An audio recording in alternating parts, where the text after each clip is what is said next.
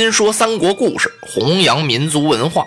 大家好，我是拉老师，欢迎您收听新一期的《三国新说》栏目。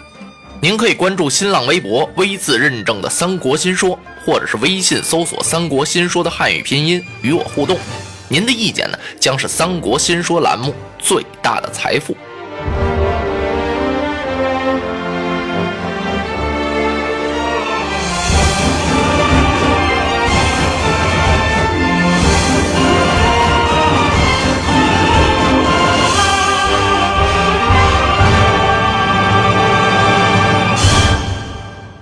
董卓假借大宴文武群臣之名，他要废天子，另立新君。他的虎狼之心啊，暴露在光天化日之下。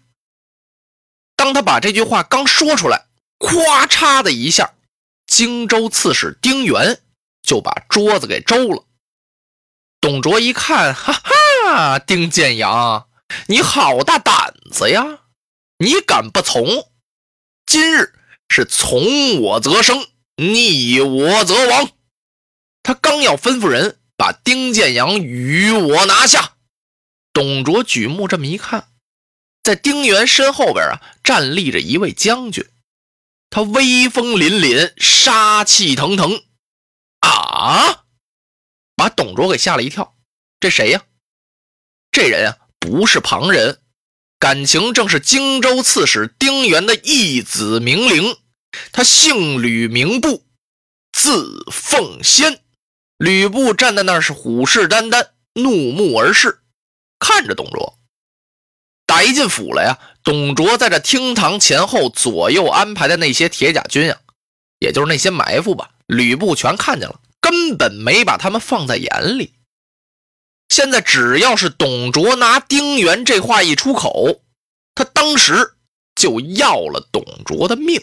董卓身边坐着的那个军士啊，李儒一看不好，他赶快打了个圆场。哎呀呀呀呀！哎，且慢且慢！他几步走到丁原的跟前，丁刺史，您这是何必呢？转过脸来呀，他急忙冲着董卓递了个眼色。啊，主公，您也要息怒啊！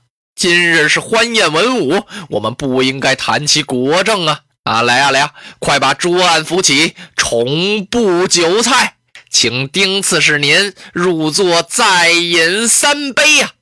丁原一听，哼，气得啪把袖袍一抖，拂袖而去，领着他干儿子吕布走了。这些文臣啊，是你瞅瞅我，我看看你。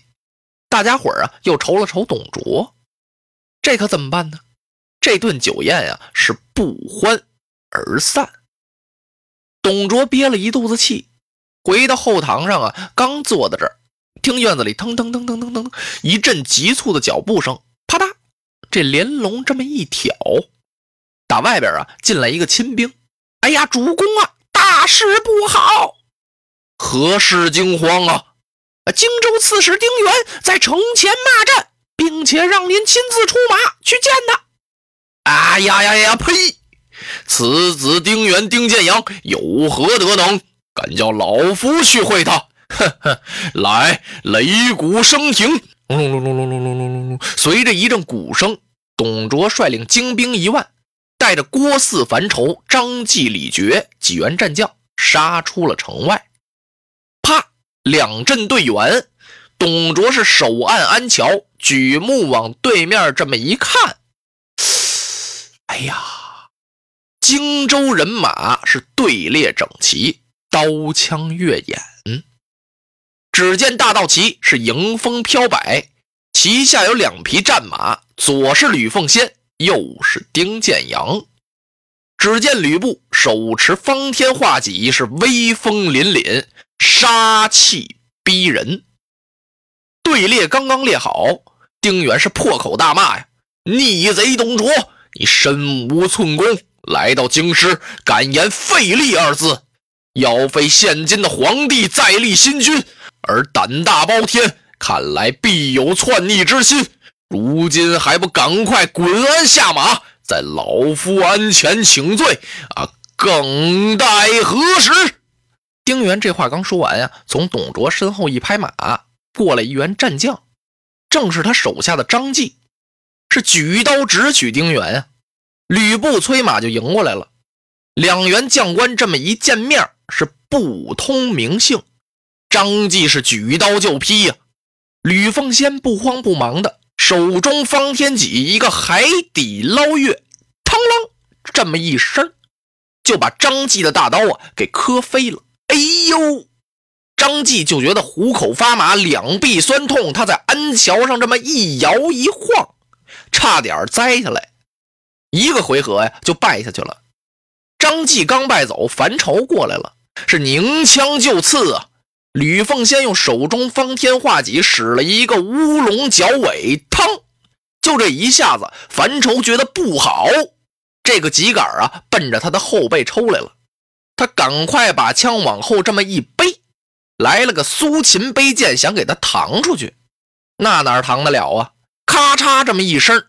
枪是折为两段，护心宝镜咔嚓碎了。樊稠就觉得心里一烫，嗓子眼一咸，噗，这一击杆啊就给抽出血来了。当时丁原、丁建阳啊把令旗一摆，哇，他的人马就杀过来了。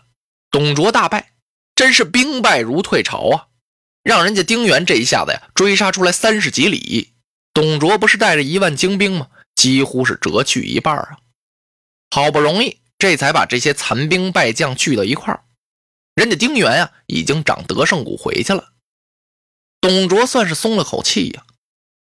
他进了中军大帐，把他的文武将官都给找来了，跟大伙儿商量商量，该当如何呀？哎呦，董卓可不像刚来的时候那精神头了，连那胡子呀都打了绺了。他心里头在暗暗的在盘算。好容易找了这么一个良机，何进给了我一封假诏书，让我来协助他灭朝中之宦官。我灭什么宦官呢？你把我请来呀，我就不走了。慢慢的把军权划了在手里，日后啊，我好成其霸业。没想到啊，嘿嘿，出了丁原这么一道屏障，我当如何是好呢？他焦急的心情啊，早被他手下的谋士李肃给看出来了。李肃在旁边是微微一笑：“嘿嘿，主公，看来啊，今天能拜我家主公者，非丁原也，乃是吕布吕奉先。”嗯，董卓点点头：“你不愧为我的谋士啊，看得真透。主公。”您有没有收降奉先之意呢？啊！董卓打量了打量李肃，心说：“你这是什么话呀？是跟我说正经的呢，还是跟我开玩笑呢？”董卓一看不像开玩笑的样子，怎么能把奉先收到我这儿来呀？哎呀呀！如果老夫得了这员猛将，我得天下就矣。李肃一摆手，请各位将军回帐安歇，我要与主公单独议事。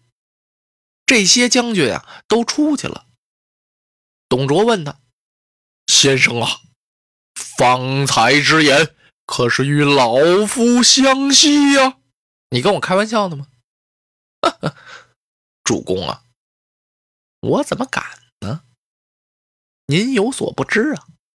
吕布乃是学生之同乡啊，吕奉先呢，我是深知其人。您要收他呀，易如反掌。啊！哎呀呀，先生，望你以高技教我呀！你快给我出个主意吧。吕布其人啊，好利而忘义，您只要给他些东西，大事可成。哈哈，那我应该送他点什么呢？先生，您看，我给他黄金千两，珍珠百颗，玉带一条，如何呀？李肃点点头。这礼物要说呀，可是不少了。不过主公您啊，还得搁点爱。嗯，好，好，好，只要先生你一提出，尽老夫之所有，无一不许。感情董卓呀，自从在厅堂宴会上一见吕奉先呀，他就喜欢上这员将了，喜欢的不得了啊！他恨不得一下子就把吕布得到他的手里。所以今儿个李肃这么一说呀，他什么全舍得了。你说还要什么吧？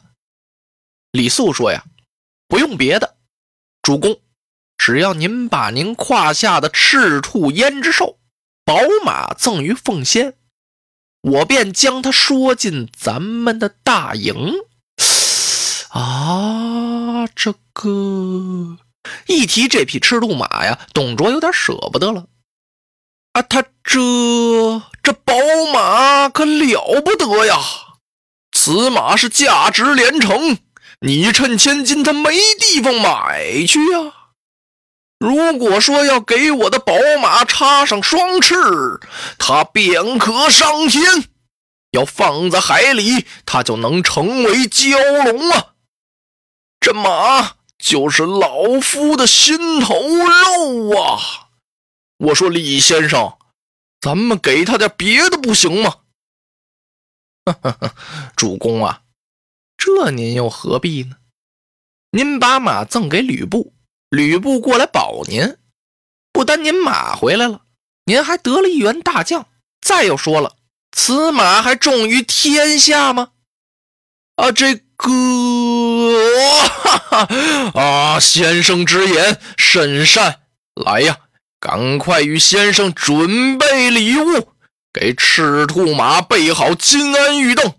你们随先生前往丁原的大营，配了几名军校。陪着李肃就奔吕布的大营来了。刚到营门这儿啊，让人家的巡营小校就给抓住了。你是干什么的呀？嗯，哼哼，松开，松开，松开！我乃吕布吕奉先之故友李肃是也。赶快到里面通禀。小校进来一报，嗯，吕布一愣啊，他想了一想，李肃。是有这么个同乡，可是好多年没见了呀。今儿个他怎么来了呢？有请，只轻轻说了这么两个字。吕布连大营都没出，就是说呀，很不热情。可李肃一进大帐啊，嚯，他倒热气腾腾，进的帐来是双拳紧抱。哈哈，哎呀呀，贤弟呀，这真是久旱逢时雨，他乡遇故知啊。没想到能在此处得会贤弟，愚兄礼素不才，这厢有礼了。吕布站起来，啊，我当何人？原来是李仁兄啊！别来无恙，请坐叙话。啊，哈哈，有座有座。于是啊，他们就分了宾主，落了座了。那之后又发生了怎样的故事呢？咱们下回再说。落花葬黄冢，花蝶各西东。千年之后的我，重复着相同的梦。恍惚中，突然有一种思念的暗涌，空气里微风浮动，与众不同的香浓，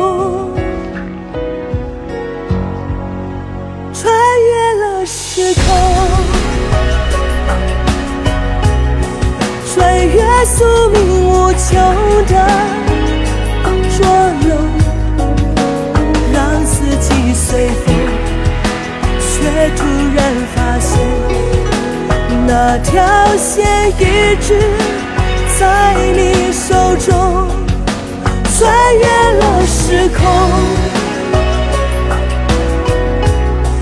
穿越前生残留的疼痛隔世的相拥唤起我心中沉睡多年。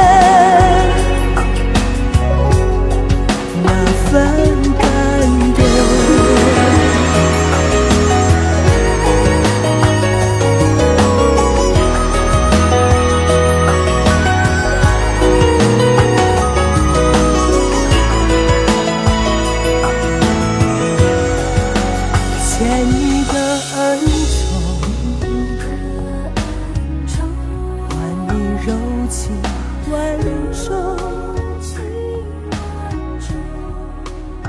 这千回百转，也只为了。